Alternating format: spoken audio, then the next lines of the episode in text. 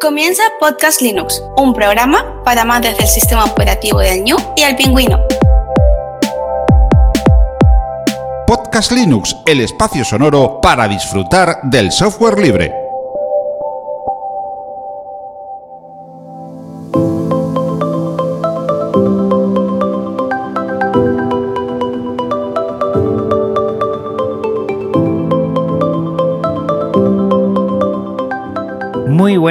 Del software libre, bienvenido a otra entrega, la número 168 de Podcast Linux. Un saludo muy fuerte de quien te habla, Juan Feble. Hoy nos visita Iraise Figueroa, que es profesora de programación y robótica para educación primaria y secundaria, con 7 años de experiencia investigando aplicaciones de diferentes tecnologías en el aprendizaje. Es miembro de Bricolabs. Muy buenas, Iraise, ¿cómo te encuentras? Buenas, Juan. Muy bien, gracias por la invitación. Gracias a ti por estar aquí, te lo agradezco un montón. Y antes de empezar con esta charla, recuerdo a todos los oyentes que estamos en una sala Gypsy para, bueno, tener esta conversación y que es un servicio libre de videoconferencias y que este podcast se aloja a su web en GitLab, también un servicio libre de repositorios Git y su contenido en archive.org, archive.org, que es la biblioteca digital libre también con licencias Creative Commons. Pues esto va mucho de libertad porque hemos visto, y a mí, iréis, y me llama mucho la atención, que eh, no tenía tan enfocado lo que era Microbit ni la fundación Microbit y la verdad que va mucho en sintonía con el software libre, hardware libre y esto de dar la oportunidad a muchos niños y niñas a que conozcan la tecnología, la toqueteen, la manipulen eh, y bueno, un poquito eh, conozcan y, se quiten ese miedo a, lo que hay detrás de, de tanta tecnología, que muchas veces aunque decimos que los niños y niñas mm, nacen en el siglo XXI con la tecnología, también hay que, explicarles un poco qué es todo esto. Sí, desde luego. Eh, Microbit es una placa muy potente que tiene también un entorno potente y tiene ese gancho fácil de, poder conectar con los niños de, de, una manera práctica y rápida lo que es la programación y la parte física. Realmente es eso, ese es el punto. Eh, tiene mucha potencia, eh, a potencia a nivel de todo todas las posibilidades que podemos tener a partir de ella, todos los proyectos y experimentos que podemos realizar en clase con los niños a partir de esta placa. Eh, la programación mm, viene dada por bloques que es una manera más fácil de entender, aunque ya en los últimos años vienen experimentando con otros lenguajes como JavaScript y Python. La verdad es que está muy bien. Yo la desconocía y la verdad es que poco a poco he ido aprendiendo. También entro en el cole y está, yo estoy muy contento. Y después la filosofía que hay detrás de la fundación, que me parece muy en sintonía con la fundación Raspberry Pi, pero que también tiene su punto. La verdad es que está muy bien. si no te vas a librar de una pregunta, lo siento mucho, toda la gente que pasa por aquí. Eh, era la primera pregunta, pero empezamos ya a darle y va a ser la segunda. Cuéntanos un poco cómo conociste el software libre, cómo llegó a ti esto de GNU Linux y, supongo que después vendría el tema del hardware libre, no sé qué fue primero. Eh, no, bueno, realmente vienen un poco de la mano eh, gracias a todas estas iniciativas de que muchas veces hacen asociaciones, eh, podcasts como este de transmitir esta cultura open que realmente hacen su trabajo y llegan a muchísima gente, pues yo fui una de esas personas que en algún momento eh, se enganchó. en eh, mi caso eh, fue a través de la, de la asociación Bricolabs. Es una asociación para el fomento de las tecnologías libres y abiertas. vino muy de la mano ambas cosas, tanto software como hardware, o sea, ya recibí el paquete completo. Eh, y nada, aparte un poco de, la curiosidad, del, querer hacer, de, ese entorno tan bonito que, vivimos dentro de la asociación, eh, construyendo proyectos con en grupos, con otros compañeros, eh, siempre utilizando, intentando en la, medida de lo posible, mayoritariamente tecnologías libres y abiertas, que es uno de nuestros gran Eh, ¿Recuerdas la primera distribución o la primera instalación que tuviste que hacer? No sé si fue a través de una Raspberry Pi o, funcionó de otra forma. ¿Recuerdas esa primera experiencia? Pues supieras que sí, y te iba, te iba a decir otra, porque me fui directamente a mi portátil. Pero no, sí, tienes razón. La primera fue en una Raspberry Pi. fue el primer experimento que hice eh, intentando utilizarlo justamente como, ordenador de sobremesa. Las distribuciones necesarias para correr algún videojuego también encima. Y sí, sí, la verdad es que lo, había olvidado por completo. ¿Y ya en el ordenador sueles utilizar Linux? ¿Te gusta? ¿Te sientes cómoda?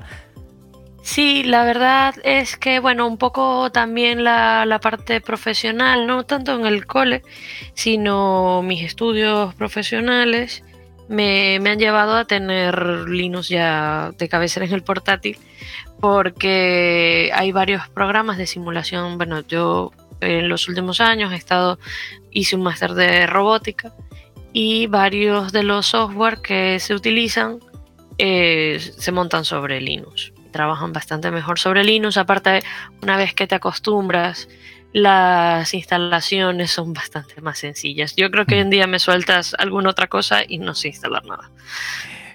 A mí me pasa igual, ¿eh? Yo cada vez que veo otro sistema operativo es que mm, parezco, vamos, que he retrocedido cantidad de años porque digo, ¿y esto cómo, hasta cómo se enciende, no? Llega un momento que digo, bueno, el botón de encender, pero la forma de, de entrar en el sistema, de navegar, bueno, yo la verdad es que estoy muy cómodo en Geniurinos y muchas de las personas que nos escuchan también.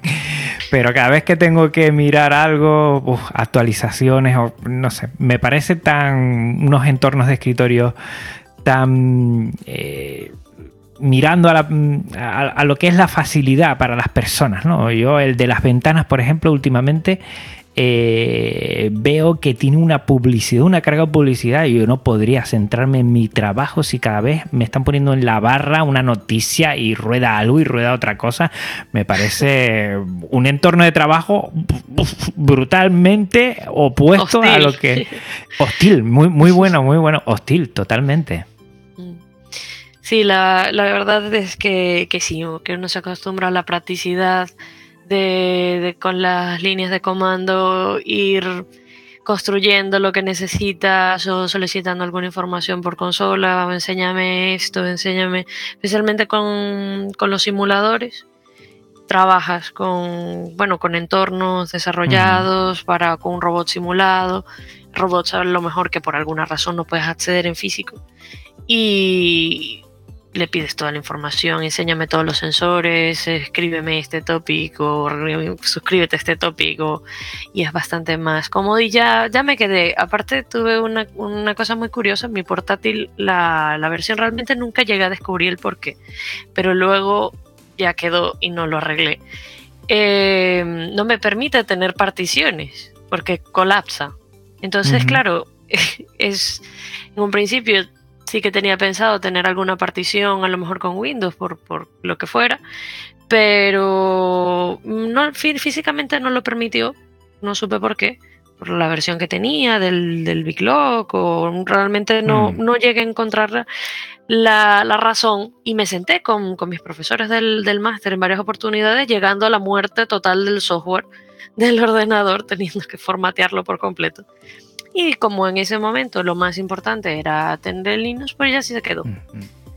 Qué bien, qué bien. Yo, yo la verdad es que como hace tanto tiempo ya que no utilizo ese arranque dual, es que no sabría ni cómo hacerlo, la verdad, ya por, por, por ser práctico y, y, el simplificar, ir así que yo creo que ahí estamos de acuerdo que cuando algo funciona, funciona bien y no necesita más, pues tiramos por ese por esos derroteros. Por cierto, ¿qué distribución tienes? ¿Qué, sistema Linux te gusta a ti? Eh, yo en ese, en este caso, bueno, tengo la que me permitía, tengo un Ubuntu. Eh, porque bueno, estaba trabajando con, con ROS y necesitaba pues una, una, distribución muy concreta para el, bueno, con ROS hay toda una telenovela porque no está actualizada hasta la última versión, la última versión corre sobre unos muy concretos, entonces, eh, bueno, tengo en concreto ese, esa versión que, que necesitaba para esa instalación.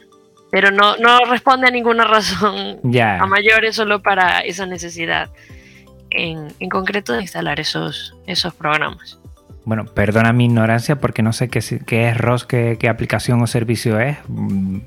El ROS es el, bueno, lo que venía comentando. Es eh, un sistema para un sistema de simulación de robots, por decirlo de una forma muy compacta es un sistema, o sea, ellos realmente la sigla significa como sistema operativo robótico, ¿no? Es un framework para el desarrollo de software para robots que te permite operar totalmente el sistema, hace como, como una especie de clúster en donde puedes operar el robot. La, facilidad en donde es de software libre también. Y la mayor facilidad que presenta es esto, que puedes tener un entorno de, simulación con un robot al que no tienes acceso físico por alguna razón. O porque a lo mejor las pruebas que quieres hacer son un poquito destructivas, imagínate el caso de un submarino, eh, y el, equipo es un poco más delicado antes de, hacer las inmersiones y quieres hacer todas las pruebas necesarias. Por cualquier razón, el punto es que eh, se utiliza tanto como para aprender, para aprender un poco la programación y cómo moverte en estos entornos, mm. como por la comodidad de esto, de no tener el robot en físico o eh, robot en fases de desarrollo. Realmente es una herramienta muy potente. Yo, más que todo, bueno, fue eso, la herramienta inicialmente empezó siendo la herramienta por COVID para poder utilizar los robots porque claro, te encuentras viendo unas asignaturas donde requiere un material que hay que manipular, que deberíamos tener todos derecho a manipular y demás, pero estamos en plena pandemia y hay que adaptarse. Entonces los profesores dijeron, pues es un momento maravilloso para aprenderlos. Empezamos por allí y bueno, ya luego ya hicimos distintos distintos entornos y... Qué bueno, la verdad, porque creo que eso es muy interesante, desconocía eh, la aplicación, le, echaré un vistazo. Sí, lo único es eso, que bueno, hay ciertos entornos que no están del todo actualizados. Eh, hay unas que trabajan sobre esta ROS 1, esta ROS 2. Entonces, no, esto funciona con ROS 1, no, esto funciona con ROS 2. Ah, entonces tienes que tener instalado exactamente esta distribución de esta manera. Y es lo que lleva el encaje de bolillos de, todo lo que, el enjambre que tienes montado. Pero muy bien, o sea, la verdad es que de toda la experiencia del, del máster, eh, es muy gracioso porque ya yo lo empiezo cuando ya estoy muy metida dentro de este mundo. Entonces, mm, de tocarme algún programa privativo y yo decir, pero esto, ¿qué me estás contando? os, voy a, os voy a pasar algunas herramientas que pudiéramos utilizar que son tan buenas, son bastante mejores que esta, porque por lo menos uno que me pasó fue con el Eagle, que no, como ya conocí el KiCad, ya no, no hacía amigas con el Eagle. Es como que, bueno, te vamos a enseñar esto y yo, no. ¿Y qué tal fue eh, eso? Intentar mm, proponer alternativas y, entre comillas, evangelizar. ¿Funciona? ¿No funciona? ¿La gente se mm. retrae? No, bueno, a ver, son, son profesionales de su campo, responden a otras necesidades, probablemente a lo que le da la propia escuela para trabajar. No significa que no, que no sean creyentes de este mundo, mm. sino que a veces trabajan con el material que les que le facilita la propia universidad, así que hay que evangelizar un poquito más arriba.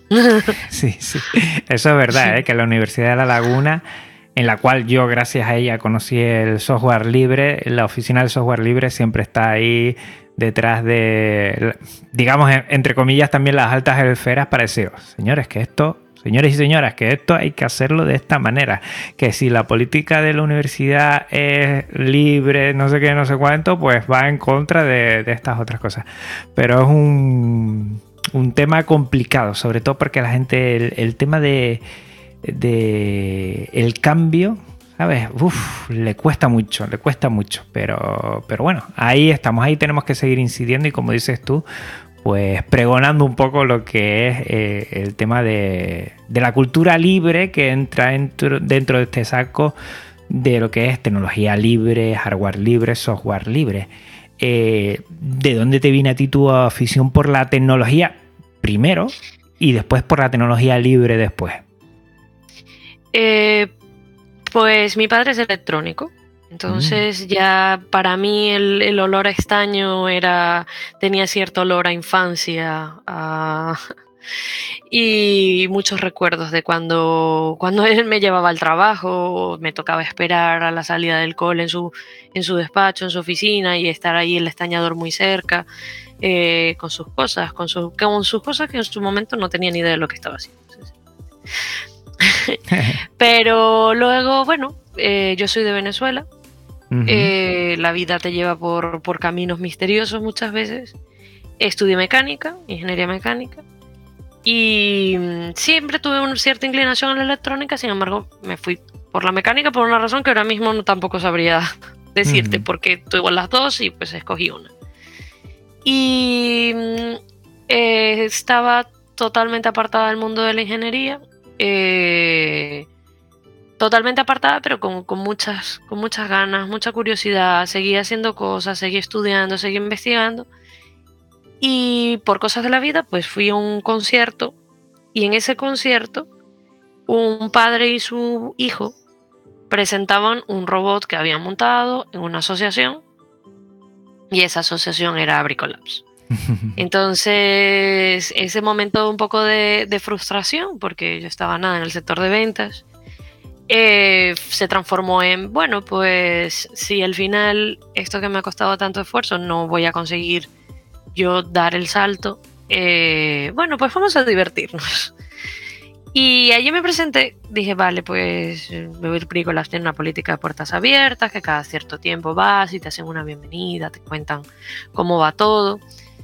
Y, bueno, desde el principio me sentí muy apoyada, me sentí muy hice un vínculo muy rápido con la, con la asociación y hasta el sol de hoy. Y ya me vino de la mano, o sea, ya fue, conocí a unos grandes, porque en Brecolabs tenemos gente que dentro de la asociación hay gente que admiro muchísimo, eh, unos grandísimos de, en sus trabajos profesionales, personas a nivel personal. Y, y claro, conoces todo este entorno, gente que ya ha hecho muchísimas cosas, que ya tiene un camino labrado, en el mundo open, que realmente cree y trabaja y, y, se le ocurra en este sector y entonces nada, terminas allí súper enganchado. Por lo menos en Bricolabs está Tucho, que eh, está con el mundo Escornabot, que estuvo en su momento con el impulso Escornabot, eh, un grandísimo profesor también con con Patacalab, que de vez en cuando viene con sus alumnos y él mismo te cuenta cómo, al principio enseñaba las cosas de una manera y hoy en día creciendo cada vez más. Y bueno, Joan también, que bueno, ahora anda por otros, por otros lados también del mundo Escornabot. Y otros, bueno, que han hecho otras cosas más calladas, a lo mejor más no tan visibles que conozcamos en este mundillo, pero bueno, también está Oscar Blanco, Alestar Ácido, que también son grandísimos profesionales, gente muy completa, que les puedes preguntar de este mundo cualquier cosa y seguramente de otras cosas también les puedes preguntar.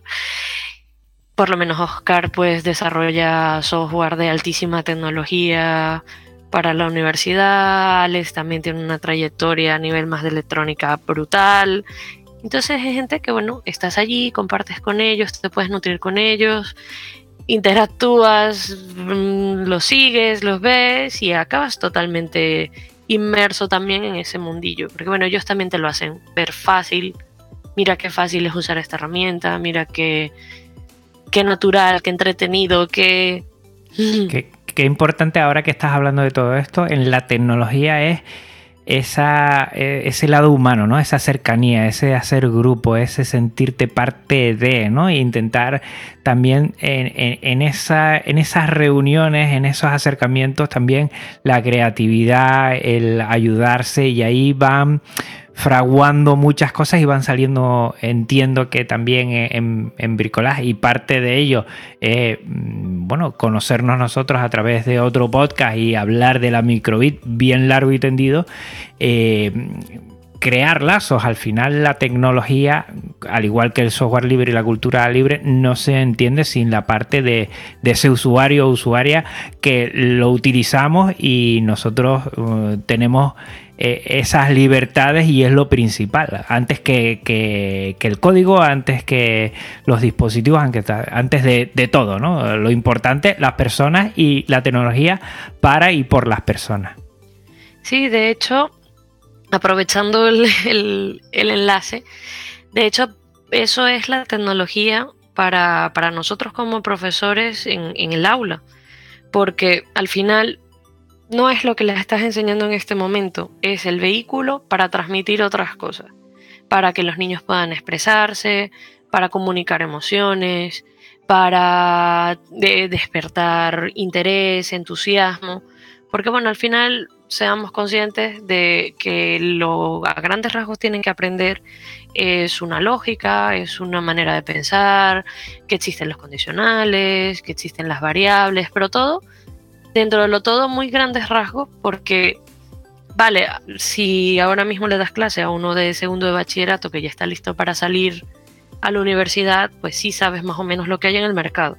Pero cuando tienes que sentarte con uno de tercero de primaria, que solo tiene a bastantes años luz y que son conceptos bastante complejos que tienes que ir introduciendo muy de a poco, muy con el juego, eh, realmente te quedas con los grandes rasgos. Entonces al final la tecnología se convierte en ese vehículo para acercarte, para que sea llamativo y atractivo para ellos, mientras enseñas otras cosas.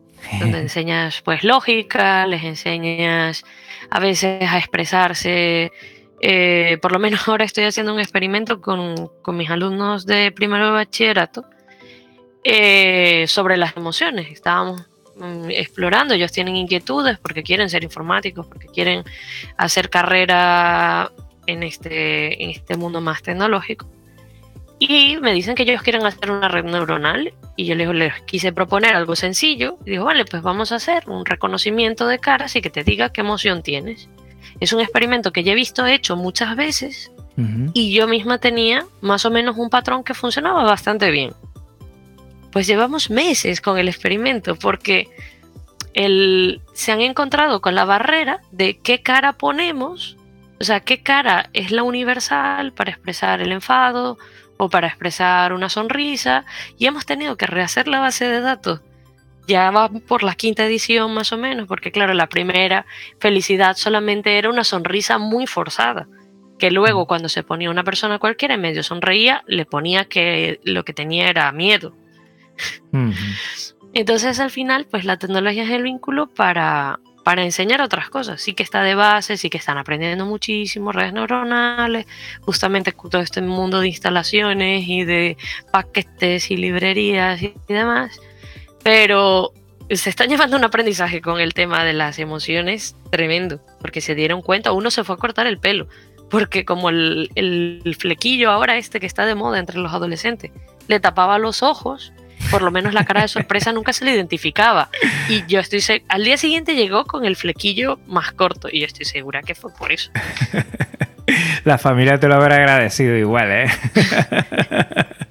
qué bueno, qué bueno. No, la verdad es que, bueno, yo conecto eso con, con el interés, ¿no? Para que una persona eh, mm, joven quiera cortarse el pelo solo para, para eso, pues mm, ya mostramos por lo menos atención e interés que tanto a veces eh, falta, yo que trabajo en un centro, o, nos dicen que tanto falta eh, en estas adolescentes. Yo no, no estoy tan del todo eh, bueno, no creo que, que, que les falten interés, sino que igual los intereses que tienen ellos y los que les mostramos nosotros a veces no, no, se cruzan y tenemos ese gran problema. Mira lo que me pasó.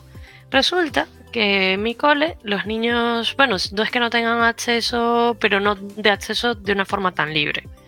En mi cole los niños no tienen una tablet propia para llevar sus libros en digital hasta cuarto de primaria. Y eh, yo me, cuando yo entro a clase, este, este, ah no, hasta quinto de primaria, perdón, hasta quinto de primaria. Este grupo ya yo lo había tenido el año pasado en cuarto de primaria y lo conocía, o sea, era un grupo normal, inquieto, sea, lo que es normal. Y yo entro a clase y la clase está a oscuras y todos sentados, callados. Bueno, el enganche con la tablet ha sido fuerte, ha sido muy fuerte. Y yo, chicos, a ver, dejar la tablet ya, vamos a... Porque claro, hay esta otra parte graciosa, que tienes que enseñarle a estar en el ordenador, porque si no todo es táctil, todo es la pantalla, la parte del ratón, la parte hmm. del ordenador, te toca sentarte a enseñarla, porque muchas veces no tienen ese contacto. Venga, dejar la tablet ya. Bueno, el punto fue que entre los programas que ya tenía para, para trabajar durante el curso, eh, tenía ellos, claro, el informático del cole instala todos los programas ya desde el principio. Como se sabe que este es un programa que se va a usar, ya lo dejo instalado, pero no, yo no lo tenía planificado para darlo hasta el tercer trimestre, o sea, al final de todo. Un día llego y veo que están, mira lo que encontramos. vamos a, vamos a hacer cosas con esto. Y yo, vale, les, les respondí un par de preguntas, cómo se hacía, cómo se entraba, cómo tal, y los dejé. Tuve que adelantar el contenido del tercer trimestre para dar esta, esta aplicación por el interés de ellos. Porque están totalmente, o sea, a ver si es verdad que es, porque querían hacer cosas con la tablet, evidentemente juegos y todas estas cosas en el colegio no se permiten. Y esto sí que lo tenían abierto y dijeron, esto parece un juego, vamos a jugar. y entonces, nada, tuve que cambiar el contenido. Y la profesora me dijo, ¿qué es esto que les estás dando? Nada, lo encontraron ellos, yo lo iba a dar en el tercer trimestre.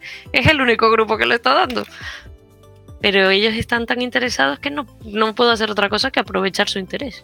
Por supuesto, hay que adaptarse a las circunstancias y sobre todo con los niños y jóvenes cuando encuentran un foco de atención y sabemos nosotros reconducirlo para, sacarle partido ahí, yo creo que hay que ir directo al toro y enfrentarnos a él. Yo creo que es lo mejor que podías haber hecho.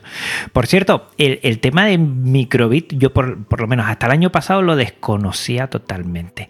Eh, ¿Tú mm, desde cuándo empezaste a, utilizarlo y, qué, crees que te sorprendió más a priori o puede sorprender más a priori esta placa? Pues yo empecé, a ver si no te miento, yo empecé a trabajar con los coles.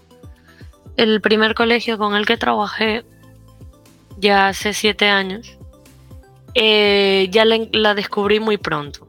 Eh, sinceramente no tengo así un recuerdo de la placa, probablemente lo haya conocido en una orden o similar, porque bueno, luego ese mundillo tan fascinante va creciendo, conoce gente de otras comunidades, gente también muy crack en lo que hace.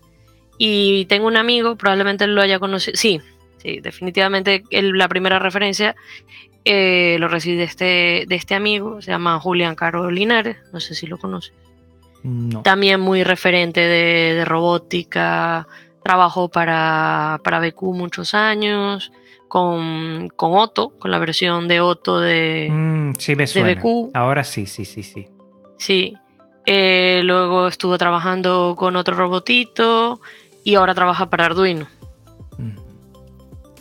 Entonces él lo tenía en su oficina para, para avisar cuando estaba ocupado, aprovechando la pantalla, publicaba mensajes para que los compañeros lo vieran y no lo, y no lo molestaran. Entonces estas mesas tan modernas, de oficinas tan modernas, que es todo abierto, sin paredes ni nada, él ponía un cartel en el portátil, bueno, pone un microbit para comunicar mensajes. Mm. Y por ahí empezó un poco el tema. Luego eh, me lo recomendaron al 100% para trabajar con los niños. En ese momento yo estaba trabajando con primero de primaria y hicimos un experimento muy chulo que dio para hablar de muchísimas cosas, que fue, hicimos para el Día de la Ciencia en la calle, preparamos un juego de operación. Y nada, cortamos en cartón pluma, cortamos los órganos, hicimos toda la parte del circuito para hacer las conexiones. Y con el microbit hicimos algo muy, muy, muy sencillo, que era hacer el latido del, del corazón. Sin embargo, les costó entender un poco el concepto. Claro, son pocos bloques para trabajar, pero siendo primero de primaria, el primer, el primer contacto con todo esto, eh, nos llevó algunas clases. Hacer la maqueta nos llevó otras clases más. Y, y la verdad es que fue maravilloso porque con muy poco se hizo un proyecto bastante vistoso, bastante llamativo, que a ellos los llenaba de orgullo porque lo habían hecho totalmente ellos. Los muñecos eran así, o sea, tal cual como ellos los, los dibujaron. Encantadores, yo siempre estuve muy orgullosa de, de los trabajos de mis niños. Esos niños hoy en día están en sexto de primaria. y, y la verdad es que a partir de allí ya, ya me enganché. Las, las veces que me han preguntado por una placa versátil, que les gusta mucho trabajar a los niños, que sea fácil de prototipar y demás, siempre, siempre he recomendado esta placa. Es una placa que además ha tenido muy buena evolución. Eh, ellos deben tener un muy buen control del feedback que tienen de los coles de los profes, porque la evolución ha sido también positiva. Eh, ahora este último, la última versión que ya incluye el, el buzzer dentro de la placa ya es lo que necesitaba, o sea, la evolución que necesitaba. Y estoy encantada, estoy deseando. Sí, es verdad que ellos ya tenían un editor antes de Python, pero lo había intentado yo utilizar en clase y me resultaba un poquito engorroso. Vi hace muy poco, hace una semana o así, que ya habíamos hablado del programa, que iban a sacar un nuevo editor de Python tengo pendiente de probarlo y, para mis grupos mayores eh, espero poder, poder utilizarlo. Sí, sí, una de las cosas buenísimas que tiene esta placa es que lo acabas de comentar, ¿sabes? Puedes utilizar MicroPython, estoy hablando yo entiendo, iréis y corrígeme si me equivoco, tercero o cuarto de primaria para adelante, ¿no? Pero después por bloques primero de primaria. Primero de primaria son seis años justos cantados de los niños y niñas.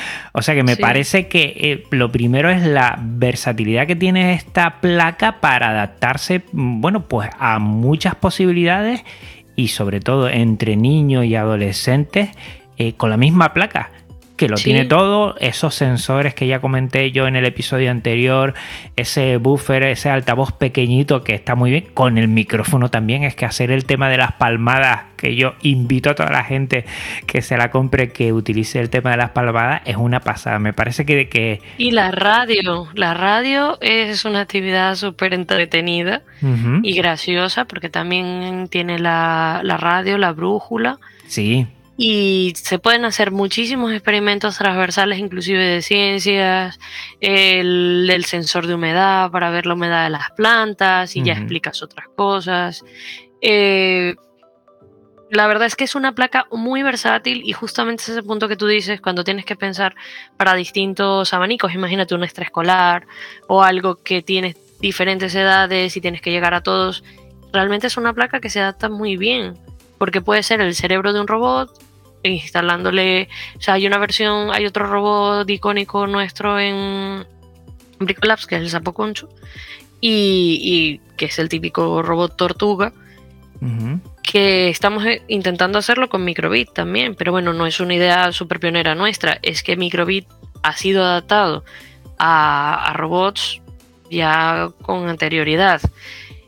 Y imagínate, ahí a veces en internet consigues kits de domótica para con diversos sensores para montarte una casita de cartón, controlar luces, mm. persianas, con motores y demás.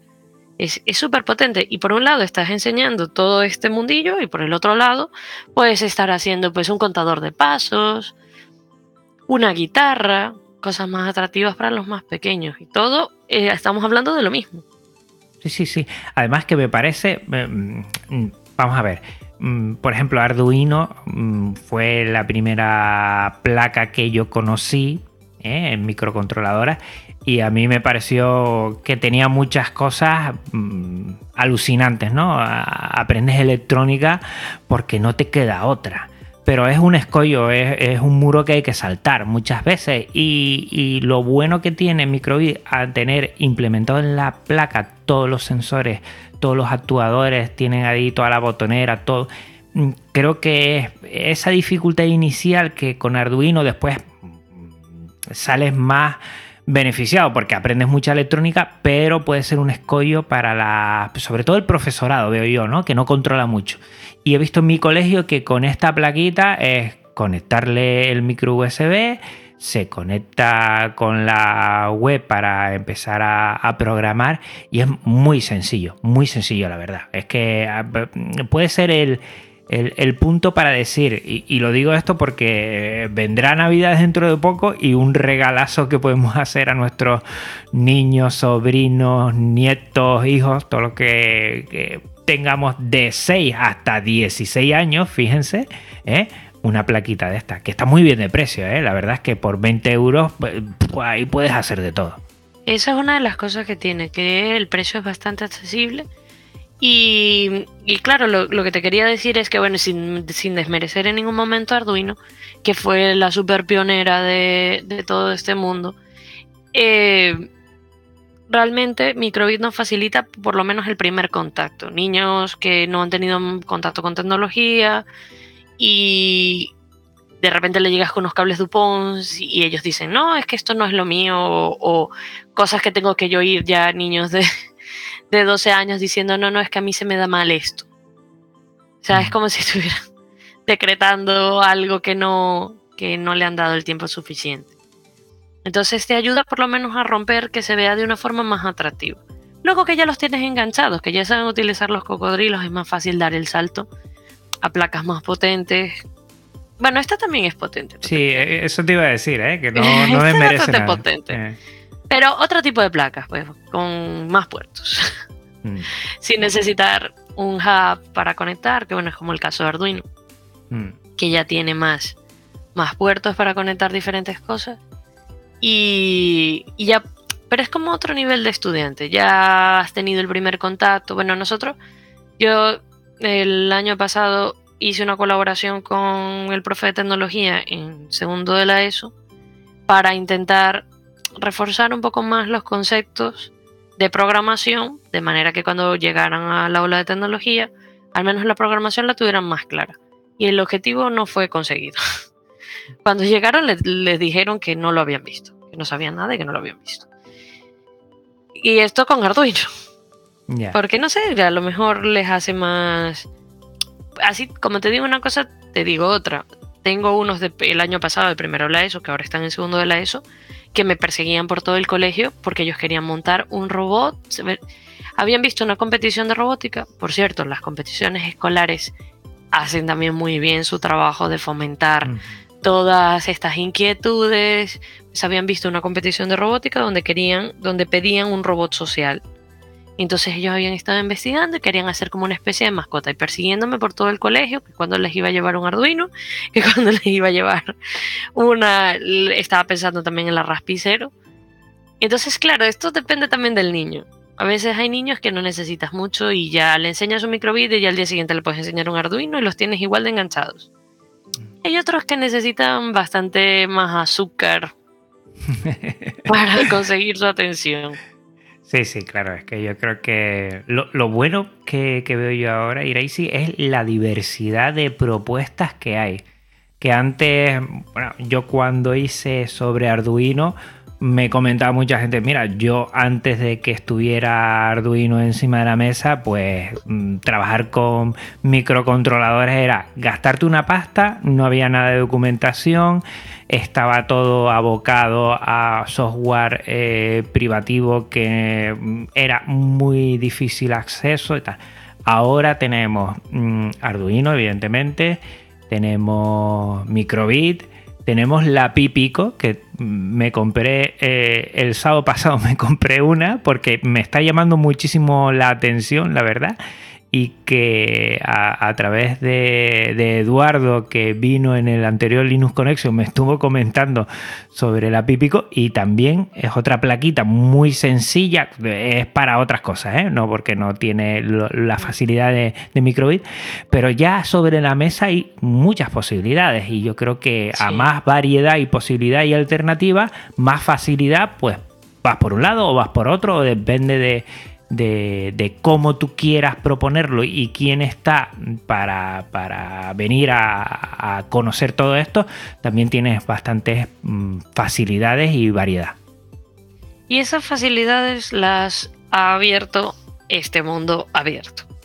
Porque es mucho más fácil pues introducir mejoras o diferentes ideas cuando puedes por lo menos estudiar, cumpliendo un poco las leyes del, Open, ¿no? Que, lo puedas estudiar, que lo puedas utilizar, modificar, volver a compartir. No, no hablamos de plagio, pero sí hablamos de, de una forma bastante más idónea de, de, evolución, de evolución tecnológica. O sea, corrígeme si me equivoco, pero a mí me, me parece que justamente el hecho de que todas esas tecnologías sean abiertas es lo que ha generado este boom de, crecimiento, de... Sí, sí, por supuesto. Para mí, por ejemplo, el tema de que sean libres lo que hace es que la gente se vuelque, comparta y entonces toda la documentación que hay por ahí, por ejemplo, de Arduino, es la facilidad de acceso que hay y la gente pues pues quiere también revertir todo el trabajo que hace dando a conocer todo lo que ha hecho y yo creo que, ahí se nota un montón. Eh, tecnologías que son privativas, la documentación no es tanta porque primero no, no, hay esa facilidad, evidentemente. De la Pípico me ha alucinado ¿eh? la, el, tema de, de toda la documentación de la microbit es que es una pasada. Lo único, mira, me pegó un susto. Estaba mm. abriendo yo, eh, claro, la programación vía web, que está muy bien, porque la verdad te, metes dentro de cualquier navegador, eh, conectas y ya es muy fácil, no tienes ni que eh, meterle... Mm, lo que es eh, los típicos drivers ni nada de esto, directamente, ¿sabes? Sin librerías y sin nada, ya conecta la microbi ahí empiezas a hacer, lo carga y, fuera. Pero claro, me vi el, logo de Microsoft y me dio un repalpito para atrás. que digo, no me lo esperaba, ¿eh? No me lo esperaba. No sabía que detrás de, la programación que hay, detrás de la página web, eh, pues está, está Microsoft y la verdad que me llevé... Bueno, eh, no, voy a hablar más porque intento... Sí, Ellos, sí, sin embargo, sigue siendo open source y open hardware. Em, no lo sé, supongo que a veces para, llegar a más destinatarios tendrían la tecnología y, aliándose con, con los adecuados llegarían a más gente realmente desconozco cuál es la historia de cómo también me pasó. También me pasó una placa bastante potente, todo maravilloso, y alguien me dijo, pero esto lo hizo Microsoft. Y yo, espera, espera. ah, vale, ok, no es esta parte del entorno que, sí, que sí es verdad que la tienen un poco en asociación Sí, sí. A mí me dio un vuelco el corazón, ¿eh? me dio un repalpito para atrás que yo digo, madre mía, que me quedo aquí sentado. No me lo esperaba y después indagando un poco, es verdad, lo tienen todo en, en GitHub, lo tienen todo con, con licencias libres y llama la atención. Yo, mm, que soy Linuxero, pues casi siempre pienso mal y a veces tengo mis reflexiones de, de, no tener que pensar así. A veces pienso que cierto tipo de empresas necesitan de vez en cuando un lavado de cara y bueno, hacen estas propuestas y dan a, proyectos más libres y están ahí como para, bueno, también vamos a estar aquí para que nos vean aquí. No lo sé, no lo sé. Bueno, y me lanzo yo un poco en la piscina, a lo mejor también tiene que ver, a ver, si es verdad que tenemos un concepto de Microsoft, pero fíjate que en code.org que es otra de estas herramientas abiertas para, aprender programación, eh, uno de los patrocinadores son ellos. Entonces, bueno, pues realmente hay un interés, hay una necesidad que no se está viendo hoy en día cubierta por la, educación tradicional. Ellos son conscientes perfectamente, por eso esta fundación también, Code.org, lanza su, iniciativa y, también ha sabido pues tener unos partners bastante potentes para impulsarlo y en un, en un principio salía el propio Bill Gates hablando de la, de la página. Son vídeos que ahora quedan un poco viejos, pero pero que sí que tuvo un, primer boom bastante, bastante importante. No, y la verdad es que la Fundación Microbip, oye, chapó porque ha sabido tener unos contactos que también parte del éxito, mm, bueno, la programación web la verdad es que está fenomenal. No necesita ni darse de alta, lo que pasa, me parece muy bien para los niños y niñas, para que no tengan que dar datos ni nada de esto. Eh, se queda todo en caché, mm, funciona muy bien. La parte del simulador también me parece una pasada porque es muy práctico para empezar a programar y no tener la plaquita ahí siempre bueno, conectada. Me parece muy interesante y, funciona muy bien, la verdad. Funciona bastante, bastante bien. Funciona muy bien, no voy a decir perfecto, pero muy bien. La verdad que he visto otras mm, soluciones en otras placas y, esta es la que más me gusta como web app, la verdad, me gusta mucho. Sí, y mm, también para a nivel de profesores, a nivel de te permite enganchar muy rápido con la placa, porque ya tiene muchísimas propuestas de, o sea, está bien documentado a nivel de proyectos que puedes acceder, eh, toda la parte de formación, soporte, el manual, eh, cursos gratis online, todo está muy documentado, de manera que también un profesor con poca experiencia en esta placa o a lo mejor que está empezando en este mundillo puede enganchar muy fácil. Y tiene muchas actividades que puedes empezar desde cero, de hecho la del corazón es una de las que ellos tienen, hasta programas ya bastante más avanzados y hacen bastante hincapié en la placa sola, o sea, no es mm. que necesitas luego comprar el sensor o no, ya con la placa sola, unos cocodrilos, un portapilas, ya puedes conseguir hacer muchas cosas. Mm. Es, es, muy fácil para que la audiencia se dé cuenta lo bueno de esos eh, tutoriales que están dentro de la web app es que lo vas abriendo y te va paso a paso, que también es muy cómodo, ¿no? No es que te lees una cosa y después te metes en la página web y lo vas intentando reproducir como tú. No, paso a paso. Ahora es esto. Está en inglés, eso sí, pero yo que mi inglés es de garrafón y lo entendí perfectamente, yo creo que cualquiera que, que tenga algún concepto mínimo de inglés no va a tener ningún problema para nada. Insisto, ¿eh? yo sí estoy dando mucho la tabarra en este momento que eh, tenemos unos meses para pedirle a los Reyes Magos eh, alguna cosa a, los más peques y yo creo que esto va a ir de perlas. La verdad es que nadie se va a quedar. Es un regalo que no se van a esperar y que les va a llamar mucho la atención. Y creo que, que facilita también mucho eh, el ser autodidacta, no los niños solo, evidentemente, pero con alguien, aunque no esté muy ducho en este tema, eh, que no tenga ningún pero eh, y ninguna duda en saber que, va a sacarle jugo a esta plaquita y que se lo va a pasar, vamos, de lujo, como niños pequeños junto a ellos. Desde luego es una herramienta maravillosa para, empezar y para también luego hacer más, más proyectos y, muy fácil de trabajar y de montar. Sí, yo estoy RQR. La verdad es que agradezco mucho y mira que vino a mi colegio y cuando lo vi la primera vez yo digo, ¿y esto dónde viene? ¿Y esto qué es? ¿Y esto qué software libre es o qué hardware libre es? Y, y, yo creía que no era ni hardware libre ni software libre y al final me he tenido que comer mis palabras con papas, como decimos aquí en Canarias, y la verdad es que, estoy contentísimo. ¿eh? La verdad es que es una plaquita para promover y, para conocer.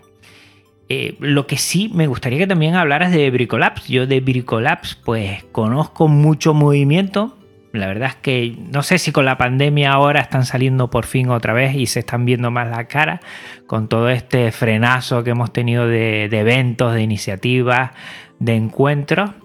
Y, la verdad es que tienen mucha suerte de todas las personas que están cerca de, La Coruña para poder disfrutar de, esta asociación. Cuéntanos un poco, bueno, cómo se organizan y qué cositas hay por ahí. Mm, bueno, sí, la verdad es que, la pandemia ha supuesto un frenazo para todos. Eh, Bricolabs es una asociación para el fomento de las tecnologías libres y abiertas. Em, nace un poco ante la inquietud de, algunos de los socios más antiguos de, una asociación de, estas características. Eh, ellos intentan más que todo dar visibilidad a este tipo de proyectos, dar visibilidad al software y al hardware libre. Eh, también eh, tenemos una feria que, bueno, ahora la tenemos un poco eh, pausada, pero que esperamos retomar próximamente, que es la Austin, que ha participado mucha gente de Canarias también algunos institutos educativos. Ahora no tengo a mano los nombres, pero sí que nos han venido acompañar eh, gente de Canarias. Y eh, eso se intenta dar visibilidad. Nosotros tenemos eh, también una, posición bastante privilegiada porque colaboramos con los museos científicos, nos prestan el espacio para, hacer la orden y ya de por sí museos científicos aquí en Coruña pues ya tienen un, público fijo eh, y, o llama mucho la atención a gente nueva. Y entonces la gente pasa, por lo menos en día de Osden, eh, pasa una tarde viendo proyectos de colegios o ya de profesionales, proyectos de artes. Esto en, época de Osden, que estamos intentando ver si, si lo retomamos finalmente después de la pandemia. Eh, pero la asociación como tal, pues se busca el compartir, el, funcionar como, grupo, donde nos ayudamos, eh, fomentamos el conocimiento y, el desarrollo de proyectos eh, con esta base, pues que sean software o hardware y o hardware libre. Eh, tenemos proyectos de todo tipo, esto va como las modas. Eh, hace unos años estaba de moda el IoT o el LoRa y luego tuvimos el, bot de Bricolabs, que también montaron un bot en Telegram. También tenemos la otra faceta de las competiciones de robots, que son una auténtica pasada, de verdad. Sí, es verdad que no es esto como vemos en los programas americanos del recinto enorme, es un recinto bastante más modesto, pero eh, las batallas de robots es algo que vale muchísimo la pena ver. Son muy emocionantes, ah, realmente eh, atrae tanto público, tanta afición, casi parecía que estaban viendo un partido de fútbol. Una de las últimas ah, eh, ferias que tuvimos pusimos, colaboramos con la escuela de, bueno, la escuela de sonido colaboró con nosotros y nos puso unas pantallas para retransmitir la, competición y la gente, la Domus, que es donde hacemos la feria, tiene una escalinata y estaba toda la gente en la escalinata mirando para la, para la pantalla, súper ¡ay! animando los robots. y es una pasada. Y a los niños la competencia de robots los engancha muchísimo. Yo quiero construir un robot de combate. Entonces, bueno, también las competiciones es, una parte súper importante, tanto dentro del, desarrollo del, día a día como para luego el momento feria. Eh, tenemos un, hay un supercampeón que es el robot de Alex que, ya lleva ganado varios años seguidos, que no es trampa, que es que el robot va evolucionando, o sea, ahí está muy bien diseñado muy, muy bien diseñado. Aparte va evolucionando con, los torneos. Y, la verdad es que, engancha, engancha muchísimo. Eh, nosotros muchas veces nos hemos hecho la pregunta si realmente está llegando al público la información que queremos llegar, pero bueno, eh, todo esto al final nosotros lo hacemos desde un punto de vista muy personal.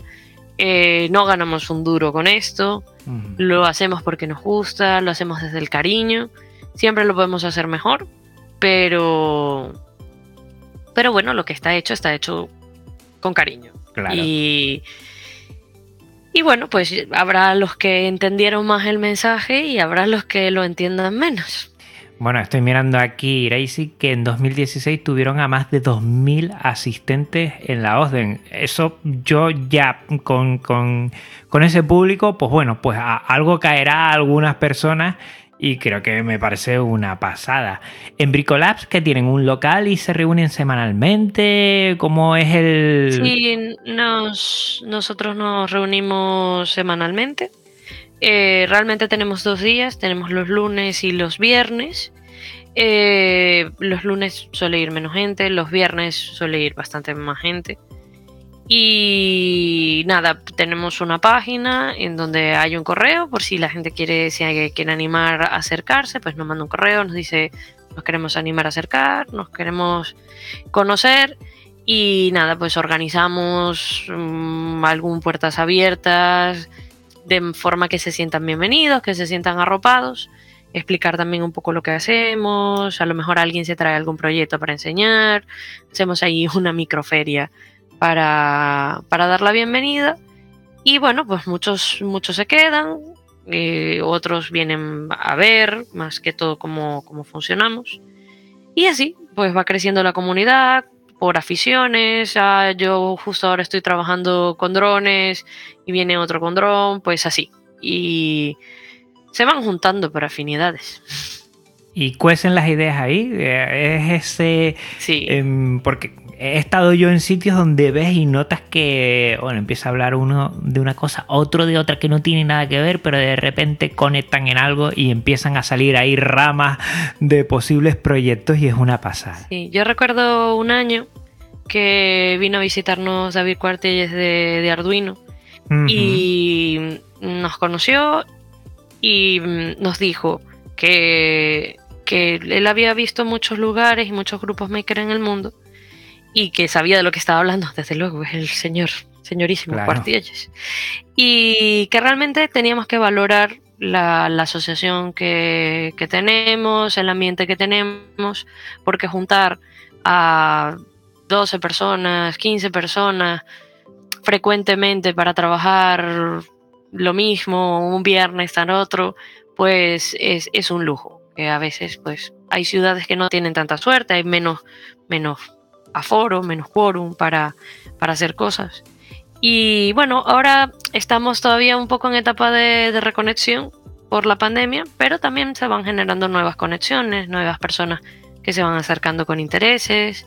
Y, y sí, la verdad es que funciona muchísimo. Uno llega, yo por lo menos los viernes, mu- es muy raro que lleve proyecto para hacer para mí.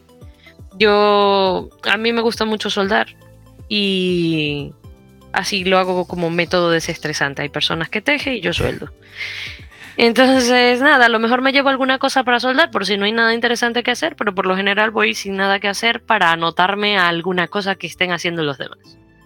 Estén pintando, estén. Nosotros ahora tenemos un torno, eh, haciendo cualquier cosa, tú te apuntas y colaboras allí un rato con ellos. Y sí, el proyecto lleva a uno la voz cantante, pero al final todos colaboran de, al- de alguna manera y se hace un ambiente un ambiente bonito para trabajar. Es, un ambiente muy especial. Sí, Yo que eh, solo he podido estar en algún momento en, en, en- en un local como parecido a ese que hay en Tenerife y me gustó. El buen feeling y que como la gente empieza a sacar ideas y cada uno como que intenta eh, ayudar desde su punto de vista y, crece un montón. Y ves como en un momento ya están manos a la obra haciendo otra cosa, dándole eh, bueno, otro perfil por aquí porque todo lo que han ido eh, añadiendo los demás pues, pues va por otra cosa y mejoran el producto evidentemente. La verdad es que me parece una pasada. Iraisi, voy a dejar en las notas del programa tanto Bricolage como la OSDEN para que la gente, bueno, pues llegue y tenga más información. y la verdad es que yo creo que si estás eh, cerca de La Coruña y puedes ir, no te lo puedes perder. La verdad es que ya me encantaría a mí. Yo cada vez Galicia a mí me enamora por muchas cosas, la comida principalmente, la gente me encanta, la gente allí, la verdad es que disfruto mucho y últimamente estoy viendo que, bueno, hay muchas cosas, eventos, asociaciones, eh, que, en las cuales eh, la cultura libre como algo genérico, pero después con el software libre, hardware libre, muchas cosas que valen la pena y la verdad es que insisto que un viernes por la tarde ahí vas a salir con las pilas cargadas y disfrutando mucho de un ambiente muy enriquecedor. Muy positivo.